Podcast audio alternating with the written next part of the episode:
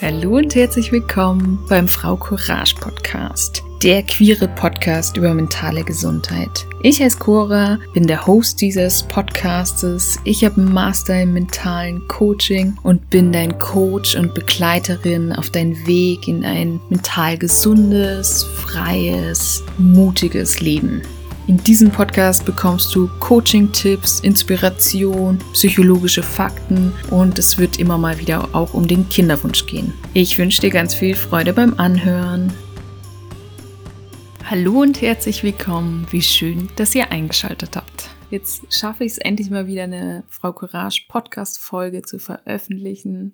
Einige haben es vielleicht schon mitbekommen. Bei mir ist in diesem Jahr ziemlich viel passiert. Ich habe im März unser zweites Kind geboren.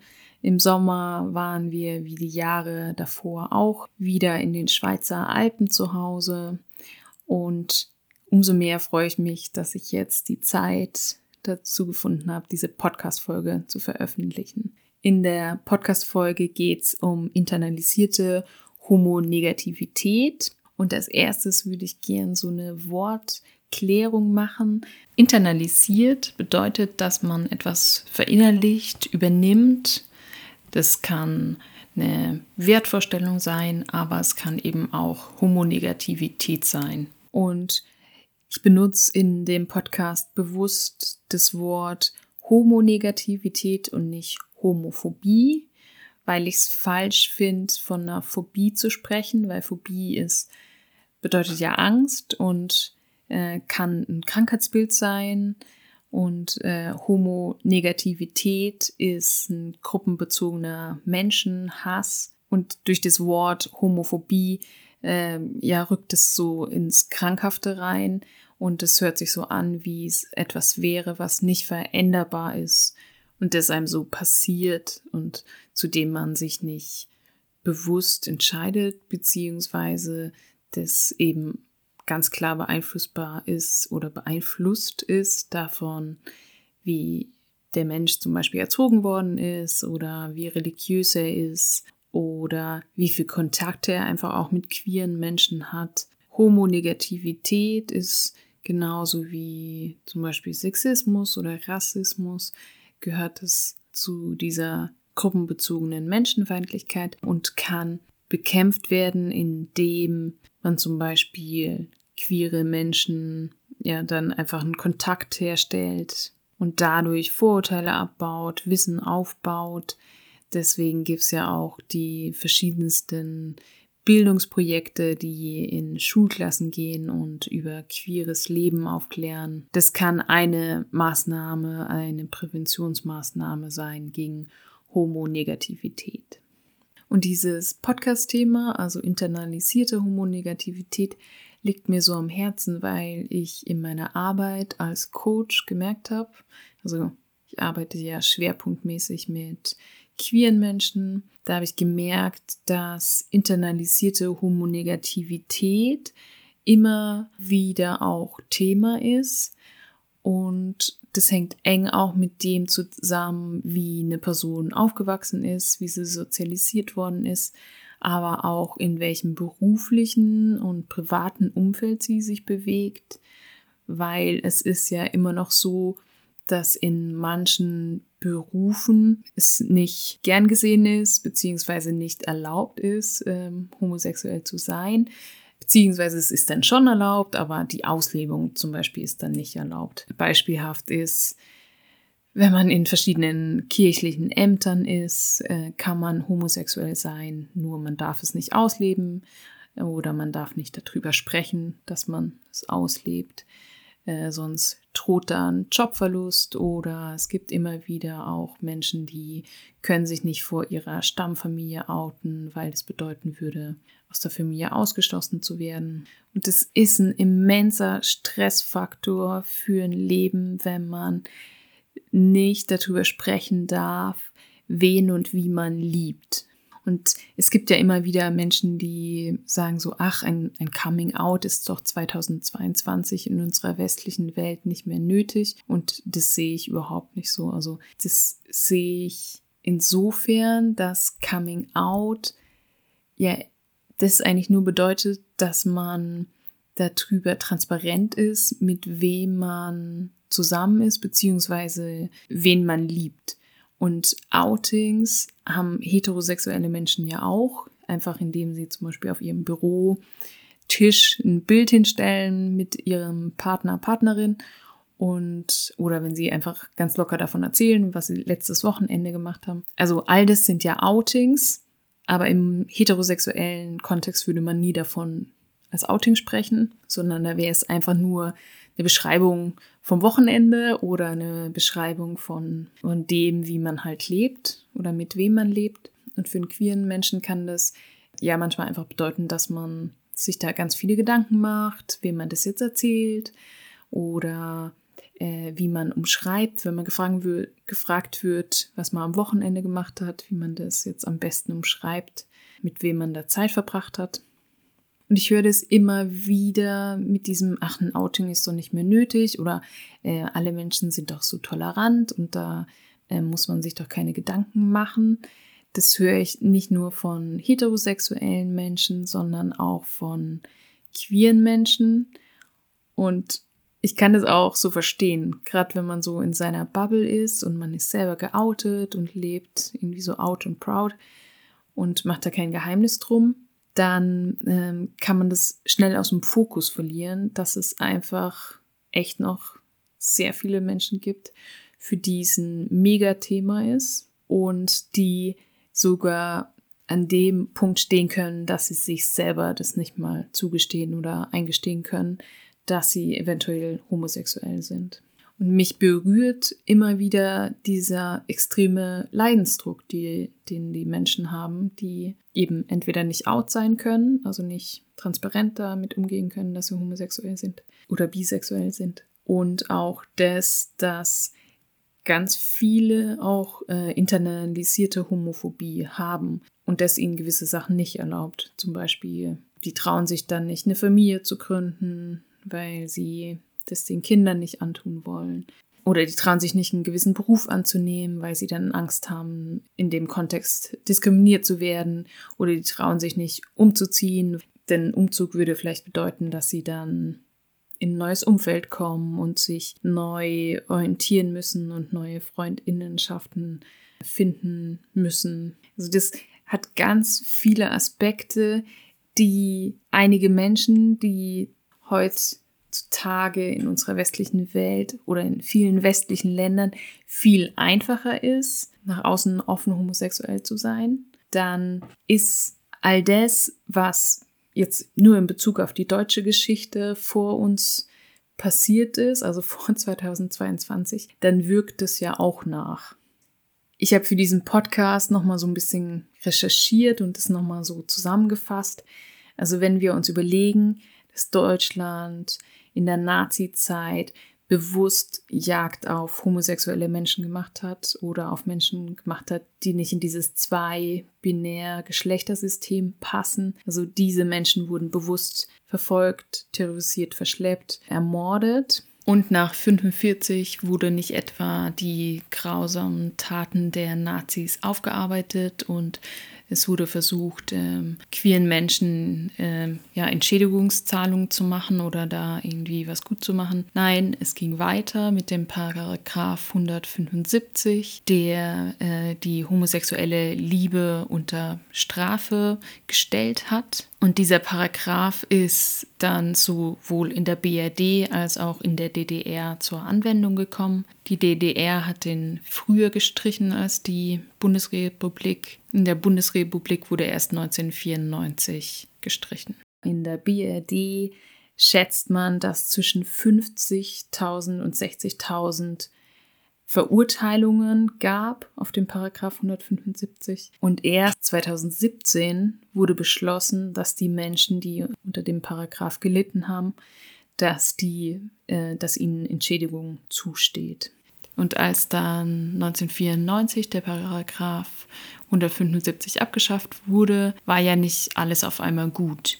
Also Deutschland hat ja zum Beispiel erst 2001 die eingetragene Lebenspartnerschaft erlaubt. Äh, die Ehe für alle gibt es erst seit 2017. Über die Ehe wurde ja im Bundestag abgestimmt und da haben sehr viele Bundestagsabgeordnete dagegen gestimmt. Also die Entscheidung war gar nicht so deutlich, wie man es sich erwarten würde oder wünschen würde. Und auch heute gibt es noch die verschiedensten Diskriminierungen, also angefangen von der Stiefkindadoption, also ein Kind, das in eine Zwei-Mütter-Konstellation reingeboren wird, da ist die andere Mutter, also die nicht leibliche Mutter, nicht automatisch die rechtliche Mutter auch, sondern sie muss das Kind Stiefkind adoptieren. Und wer jetzt in diesem Stiefkind-Adoptionsprozess keine Diskriminierung sieht, wer sollte sich mal anschauen, was im heterosexuellen Kontext möglich ist. Da ist nämlich möglich, wenn ein Kind durch Fremdsperma geboren wird, also wenn die wenn ein heterosexuelles Ehepaar der Mann unfruchtbar ist zum Beispiel, dann kann man ja in Deutschland ganz legal auf Fremdsperma äh, zugreifen, also kann sich durch eine Kinderwunschbehandlung da den Kinderwunsch erfüllen mit Fremdsperma und da ist automatisch der Vater, also der Ehemann, der Vater von dem Kind, auch wenn das Kind jetzt äh, außerehelich irgendwie in einer Affäre gezeugt worden ist, da ist automatisch der Ehemann der Vater. Oder ähm, wenn das Paar nicht verheiratet ist, dann kann der Mann, der überhaupt keine genetische Übereinstimmung vielleicht mit dem Kind hat, der kann einfach zum Jugendamt gehen und kann da eine Unterschrift abgeben und ist dann der rechtliche Vater. Das geht bei Frauenpaaren eben nicht so. Frauenpaare bekommen auch keine Kinderwunschbehandlung bezahlt, auch wenn ein medizinisches Problem vorliegt. Und es gibt immer noch Kinderwunschkliniken in Deutschland, die keine gleichgeschlechtlichen Paare behandeln. Und auch im Grundgesetz gibt es noch keine Verankerung des Diskriminierungsverbots aufgrund der sexuellen Identität. Einige kennen es ja, dieser Artikel 3 ist, niemand darf wegen seines Geschlechts, seiner Abstammung, seiner Sprache, seiner Heimatherkunft, seines Glaubens, seiner religiösen oder politischen Anschauung benachteiligt oder bevorzugt werden. Niemand darf wegen seiner Behinderung benachteiligt werden. Und es gibt einige Interessenvertretungen, zum Beispiel der Lesben- und Schwulenverband Deutschland arbeitet seit Jahren daran, dass dieser Artikel 3 ergänzt wird durch niemand darf aufgrund seiner sexuellen Identität bevorzugt oder benachteiligt werden. Und dieser Artikel 3 vom Grundgesetzbuch, der wurde 49, also 1949, wurde der entwickelt, damit die Gruppen, die im Nationalsozialismus verfolgt worden sind, die sollten eben einen besonderen Schutz bekommen und eben besonders nochmal erwähnt werden. Und homosexuelle Menschen wurden ja auch massiv verfolgt, aber die bekommen eben keine eigene Nennung und auch 2022 noch nicht. Und alles, was ich jetzt aufgezählt habe, war ja die Diskriminierung, die Ungleichbehandlung, das nicht aufarbeiten wollen der Vergangenheit von Staatsseite aus. Und ich finde das so Wahnsinn, wenn ich mir das überlege. Ich habe 2015 geheiratet und ich durfte nicht heiraten, sondern ich durfte nur eine eingetragene Lebenspartnerschaft eingehen, weil meine Partnerin eine Frau ist und ich eine Frau bin. Und ich weiß noch, dass wir uns das damals lange überlegt haben, ob wir diese eingetragene Partnerschaft überhaupt in Anspruch nehmen wollen, weil sich das so falsch angefühlt hat. Und wir haben damals uns dafür entschieden, unter anderem, weil wir damals schon wussten, dass wir eine Familie gründen wollen und unsere Kinder da absichern wollten. Und ich weiß noch, wie ich zu meiner Frau gesagt habe, weißt du, irgendwann werden wir darüber sprechen, also irgendwann erzählen wir das unseren Kindern, dass wir damals nicht richtig heiraten dürften und es wird Geschichte sein und es wird was sein, was wir überwunden haben. Also diesen Glaube hatte ich schon damals oder diesen festen Wunsch, dass es endlich mal aufhört und es einfach eine Gleichbehandlung gibt. Jetzt fragst du dich vielleicht, warum erzählt sie mir all das? Ist vielleicht ganz interessant, aber was hat das mit internalisierter Homonegativität zu tun? Und zwar hat es mit dem insofern mit äh, dem was zu tun, dass es eine Wirkung hat auf unser Selbstbild und auch un auf unser Selbstwertgefühl. Weil wenn meine Identität als lesbische Frau, wenn das nicht von Staatsseite geschützt ist Und historisch betrachtet war es das sehr, sehr lange nicht. Beziehungsweise als dann die Gesetze gefallen sind, wurde da nicht mal Ausgleichszahlungen gemacht, sondern es wurde einfach so unter den Teppich gekehrt und es wurde versucht, da nicht in Verantwortung gezogen zu werden. Und auch das, dass ich zum Beispiel weiß, dass ich keine Kinderwunschbehandlung bezahlt bekommen oder dass meine Frau unsere Kinder adoptieren muss und das eben im heterosexuellen Kontext anders ist. Also all das Wissen wirkt ja und macht was mit dem, wie normal ich mich fühle, wie sicher ich mich fühle, wie angenommen ich mich fühle, wie willkommen ich mich fühle in, in der Gesellschaft. Ähm, ja, gerade Jetzt bei uns steht zum Beispiel der Jugendamttermin an für die Stiefkindadoption und ich frage mich schon, also warum müssen wir durch diesen Termin gehen als Familie? Also werden wir so als so außergewöhnliche oder freakige Menschen bewertet, dass wir ohne jeglichen Anhaltspunkt, dass es eine Kindswohlgefährdung gibt, dass wir einfach so ähm, untersucht werden und unser Zuhause begutachtet wird, unsere Finanzen, unser Lebenslauf etc.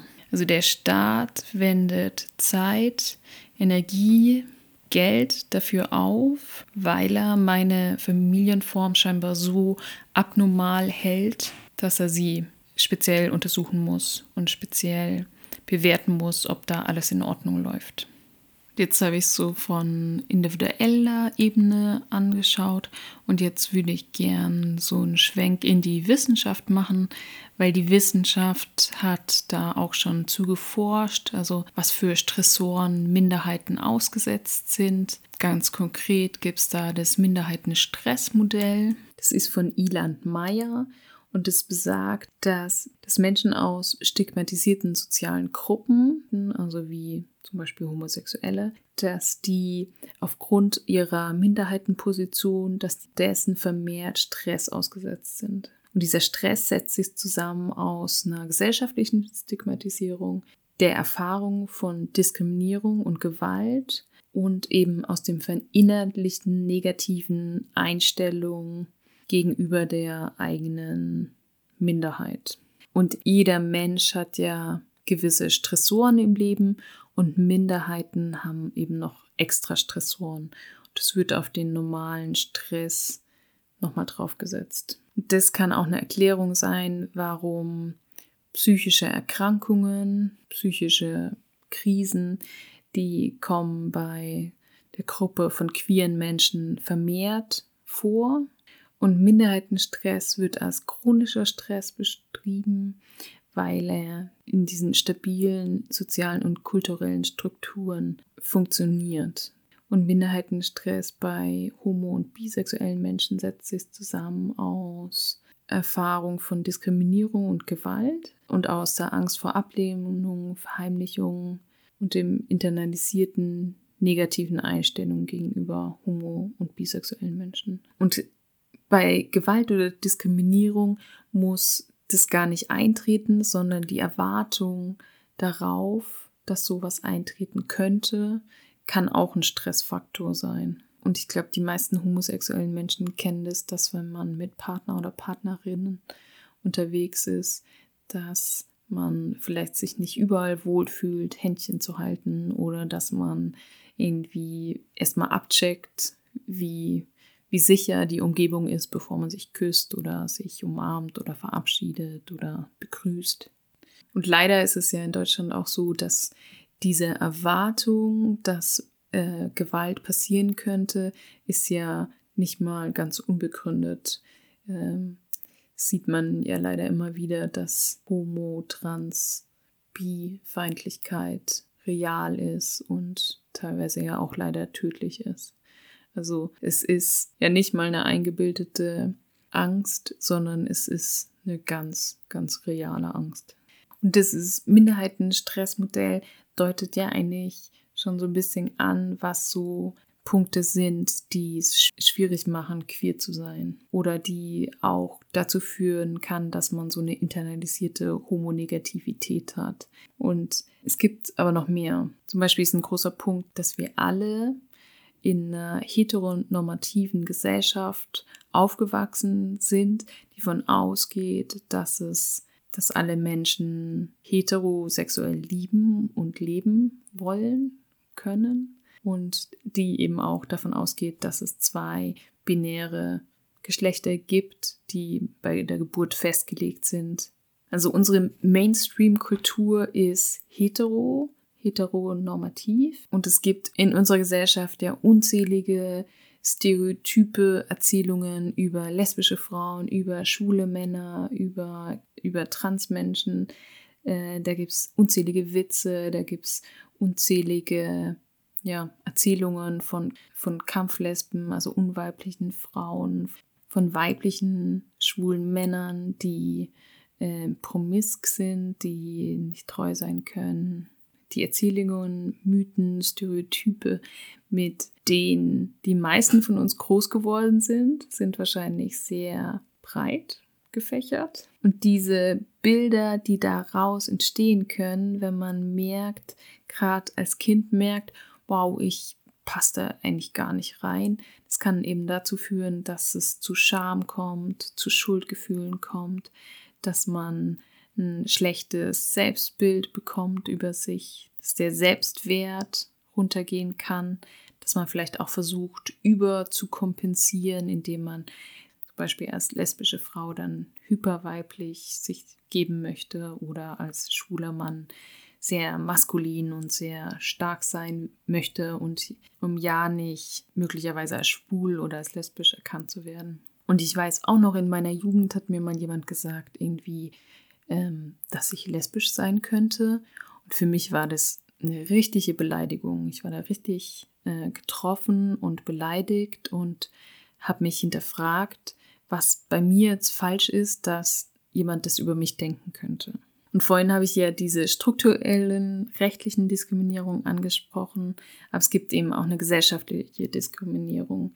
Also auch in Fachkreisen, also egal jetzt therapeutisch, medizinisch, sozial, da gibt es ja auch ganz viele negative Bilder und Erzählungen über homosexuelle Menschen. Also Homosexualität wurde pathologisiert in der frühen Psychoanalyse oder auch im medizinischen Bereich. In gewissen psychoanalytischen Kontexten oder Kreisen passiert es heute immer noch, dass eine Pathologisierung stattfindet von Homosexualität. Und gerade im religiösen Bereich gibt es viele Lehrmeinungen, die Homosexualität als Sünde oder als nicht von Gott gewollt ähm, deklarieren. Und was auch noch ein großer Faktor ist, der da wirkt, ist, dass viele ja mit so einem vermeintbaren Naturbegriff Homosexualität ablehnen. Was ich zum Beispiel schon oft gehört habe, ist, dass Heterosexualität ja Gott gegeben ist oder Natur gegeben ist. Sonst wäre ja die Anatomie nicht so gemacht von Penis und Vagina. Oder auch sagen, ja, wenn, wenn das von der Natur so gewollt wäre, dann würden sich ja homosexuelle Menschen auch fortpflanzen können, etc.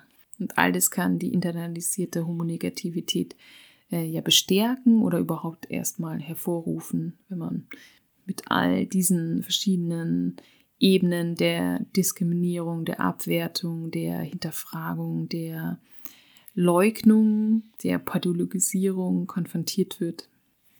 Und all das kann eben auch verstärken, dass wenn ein Kind rausfindet, dass es gleichgeschlechtlich liebt, dass das sich anfühlen kann wie eine große Bürde und dass es das Gefühl hat, dass es ein Geheimnis bewahren muss. Und nicht nur das wirkt, dass man negativ über homosexuelle Menschen spricht oder da Sprüche oder vermeintliche Witze in Anführungsstrichen hört, sondern es kann auch wirken, wenn man als Kind merkt oder schon auch als Erwachsener, dass das Thema Homosexualität verschwiegen wird, also ganz bewusst verschwiegen wird, dass es schambehaftet zu sein scheint, dass es nicht mal konkret benannt werden kann.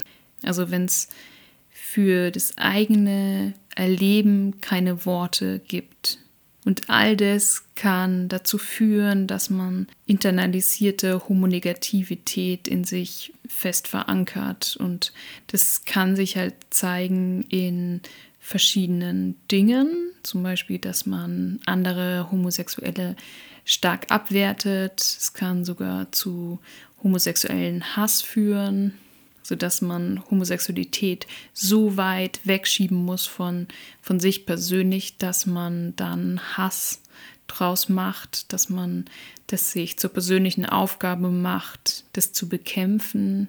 Und es kann so weit führen, dass man sich nicht erlaubt, ein homosexuelles Leben zu leben, sondern versucht, in dieses straighte, heterosexuelle Leben reinzupassen und sich da reinzupressen. Und selbst wenn die Person sich vielleicht eingesteht, dass sie homosexuell ist, vermeidet sie dann vielleicht ganz bewusst, äh, sich selber als schwul oder lesbisch oder bisexuell zu beschreiben, sondern sagt dann vielleicht, ja, ich bin frauenliebend oder so. Also es könnten so Hinweise sein, dass jemand nicht wirklich cool mit seiner Identität ist, wenn er sich nicht mal selber als schwul, lesbisch, bisexuell bezeichnen kann, sondern wenn das so ein Thema ist, was man lieber vermeidet. Und all das kann dazu führen, dass dieses Thema Homosexualität ganz viel Energie zieht, ganz viel Energie frisst. Und das fehlt halt in anderen Bereichen. Wenn ich zur Vermeidung, zur Unterdrückung, zur Verheimlichung, zur vielleicht mich auch selber Schlechtmachung.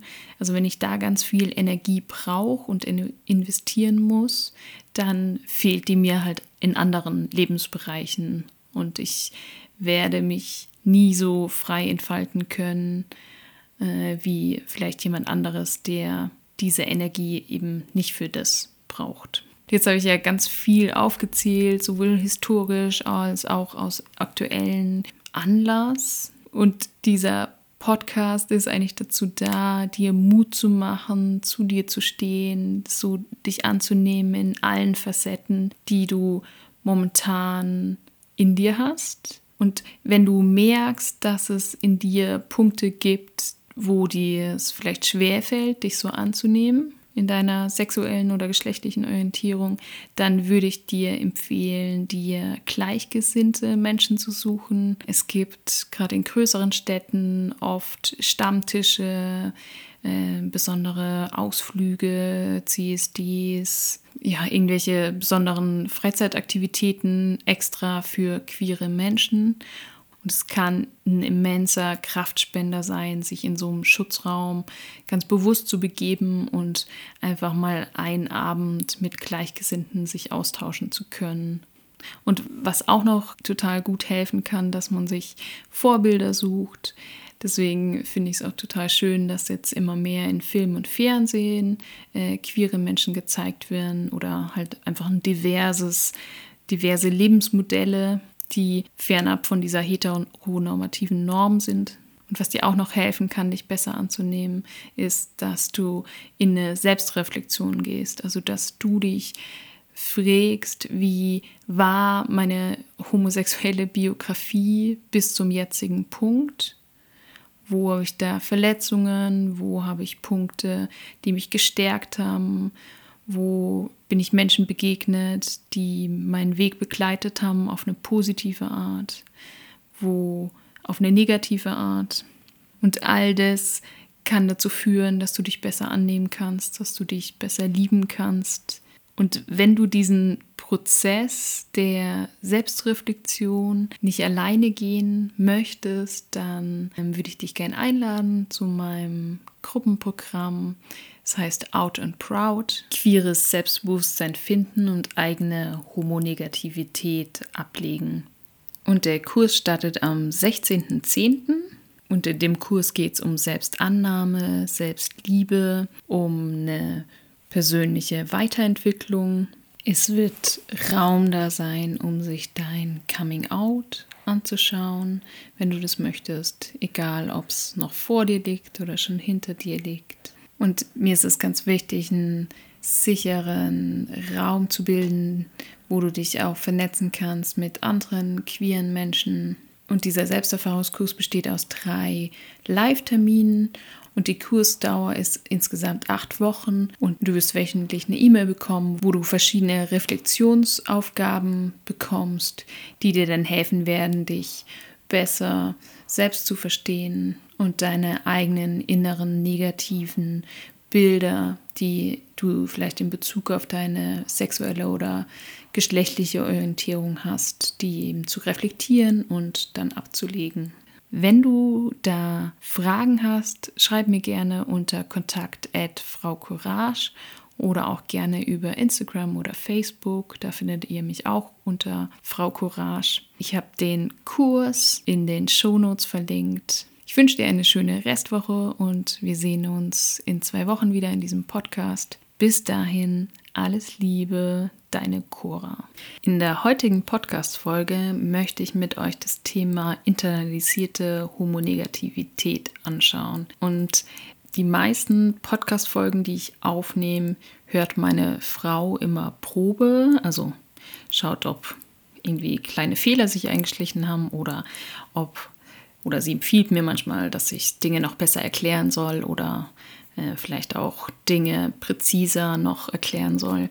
Und bei dieser Folge hat sie mir zurückgemeldet, sie wäre recht deprimiert, nachdem sie das angehört hat, weil sie dachte, oh ja, äh, es ist eigentlich alles so wahr. Und wenn man das dann auch mal so ja, aufgetischt bekommt und alles so feinsäuberlich ähm, ja, dargelegt bekommt, was eigentlich falsch gelaufen ist in, in der Geschichte, aber auch in der Gegenwart und was es alles für negative Auswirkungen haben kann auf ein Leben, wenn man homosexuell ist oder allgemein queer ist. Und das ist aber überhaupt nicht das, also was die Bilanz sein sollte.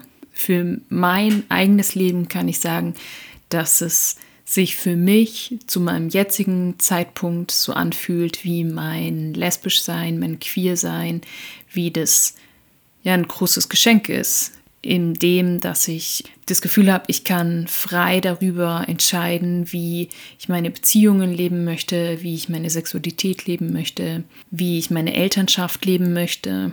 Also ich habe das Gefühl, ich bin insofern frei, weil ich nicht diesen Ballast des Patriarchats in meinem Rücken habe oder in dem, dass äh, mir gesagt wird, ah, aber es war doch schon immer so, dass man als Mutter das und das machen muss. Ähm, sondern ich habe das Gefühl, ich kann da, ich konnte mich da befreien und äh, ja, bin vielleicht auch so ein Stück weit vogelfrei und darf das für mich entscheiden, weil es sowieso bewertet wird. Und deswegen kann ich da auch frei das für mich entfalten. Und dass ich mein Queersein als Geschenk erleben kann, war nicht immer so. Ähm, es war lange so, dass ich mich da falsch gefühlt habe, dass ich mir das nicht eingestehen konnte, dass ich dagegen gekämpft habe, dass ich in Beziehungen mit Männern war, die ich total gerne mochte und das auch echt tolle Menschen waren, aber ich das Gefühl hatte, irgendwas stimmt nicht, irgendwas stimmt nicht mit mir. Also es waren Prozesse, die in mir abgelaufen sind und wo ich viel daran gearbeitet habe und viele verschiedene Wege gegangen bin. Also es war jetzt nichts, was von heute auf morgen gekommen ist. Und das ist eigentlich, was sich jedem queeren Menschen wünscht,